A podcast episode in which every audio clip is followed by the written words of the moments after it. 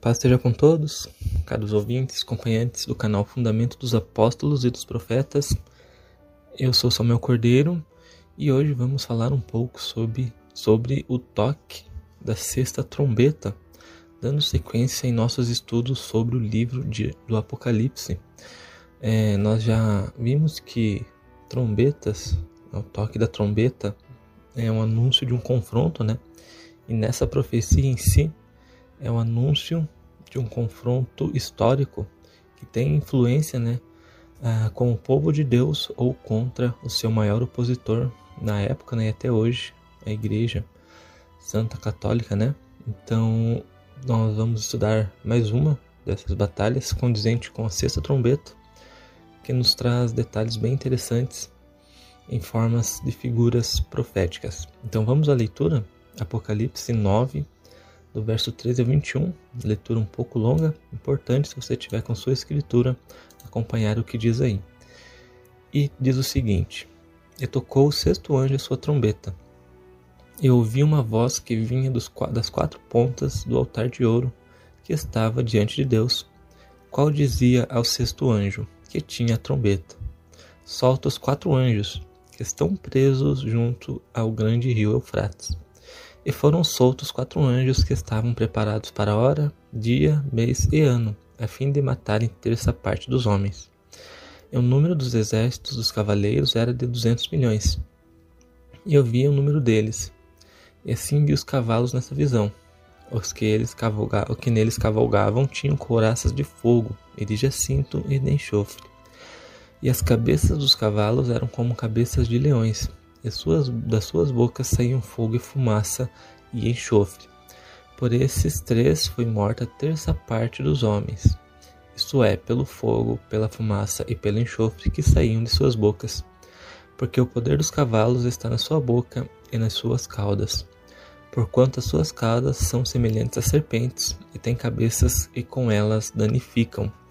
E os outros homens que não foram mortos por essas pragas não se arrependeram das obras de suas mãos para não adorarem os demônios, e ídolos de ouro e prata e bronze, e de pedra e de madeira, que nem podem ver, nem ouvir, nem andar, e não se arrependeram dos seus homicídios, e nem das suas feitiçarias, e nem de sua fornicação, e nem dos seus furtos. Então essa a leitura bíblica que acabamos de acompanhar aí no livro de Apocalipse, onde assim como a quinta, né, traz bastante detalhes bem interessantes é, destoando um pouco das, das quatro primeiras, né? Esse já traz uns detalhes bem, é, bem, bem interessantes que figuram o, não só o povo, né? Que dá pra gente localizar o povo, de onde vem o povo, é, sua força política e também até sua forma de guerrear, né? Nós conseguimos localizar tudo isso dentro dessa dessa questão aí da, do detalhe bíblico. Então vamos iniciar aqui a interpretação, né? Primeiro, pelos quatro anjos. Então, nós já vimos que o anjo né, ele é um enviado, um mensageiro. E quando nós estudamos as cartas às igrejas de Deus, nós vemos que o anjo da igreja se referia àquele que era o líder local da época, né? Então ele era um anjo, um mensageiro da igreja. Então ele era um santo, né? Porém nessa profecia aqui diz que os quatro anjos estavam presos juntos ao rio Efrates. Então eram quatro líderes mensageiros é, cabeças, né, uh, de um determinado povo, força política, que estavam presos junto ao rio Eufrates e eles foram soltos. Então esse detalhe é bem importante para nós entendermos que a região que nós vamos procurar essa nação é no rio Eufrates, né, banhada pelo rio Eufrates. E como a profecia detalha quatro anjos, nós podemos aqui iniciar né, a interpretação é, se referindo ali, pegando pela Turquia, isso porque né, a história nos mostra uma grande aparição da Turquia justamente na sequência cronológica das trombetas que nós estamos aqui estudando. E os anjos que estão junto ao rio Frates nos revelam né, quatro homens fortes que viriam dessa região após o tempo determinado né, da retidão desses mesmos. E o Império Turco-Otomano teve seu desenvolvimento justamente a partir de quatro grandes sultões os sultanatos né, que estiveram muito ativos durante essa praga. O primeiro de Icônio, o segundo de Alepo, o terceiro de Damasco e o último de Bagdá.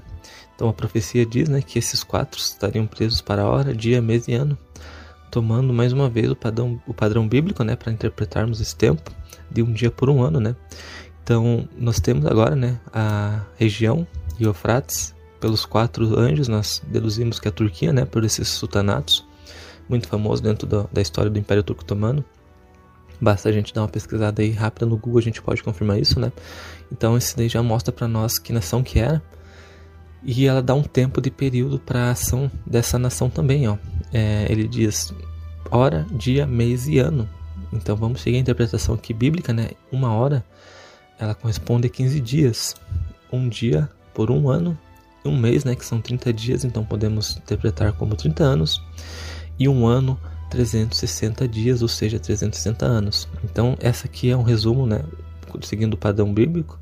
Um dia ali a gente vai dividindo, né? Para chegar, é, a, perdão, a uma hora, né? A gente vai dividindo um dia. Então, por isso nós chegamos ali uma hora 15 dias, né? É, então nós temos uma hora por 15 dias, um dia por um ano, um mês 30 dias ou 30 anos e um ano 360 dias, 360 anos. E somando tudo isso, nós chegamos a um total de 391 anos e 15 dias.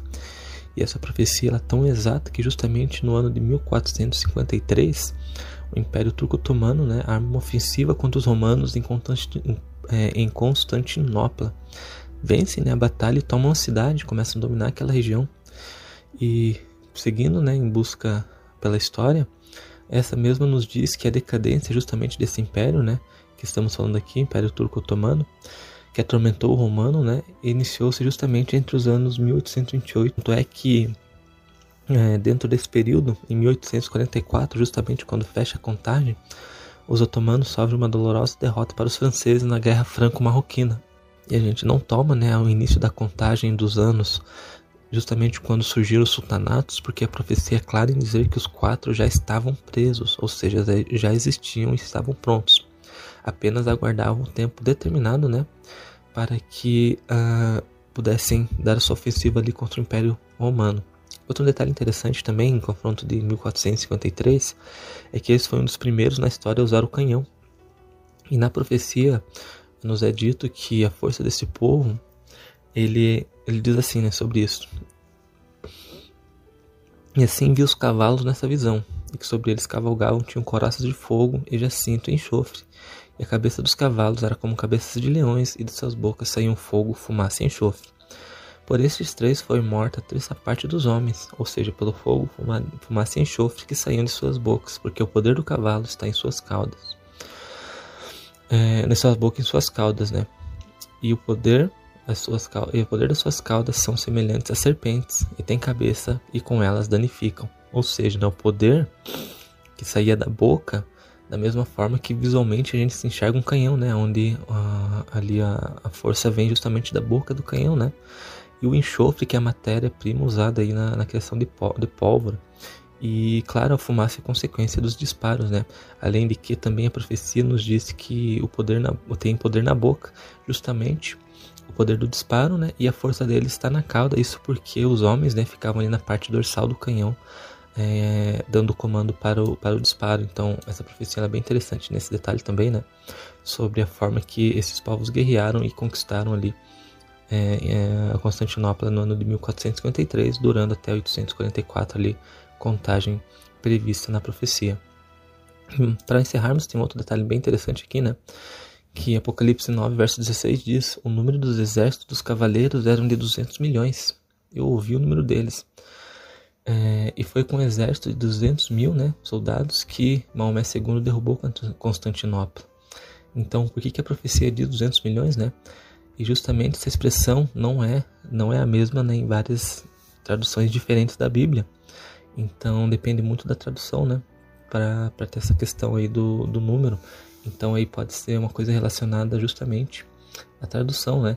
Isso porque o número 200, nós temos ali que os soldados né, de Maomé II ali, que, que derrubou Constantinopla em 1453 foram 200 mil e na Bíblia fala 200 milhões, né? Então, perfeitamente aceitável aí uma diferença de uma tradução para outra, o que também convém complementar com essa profecia.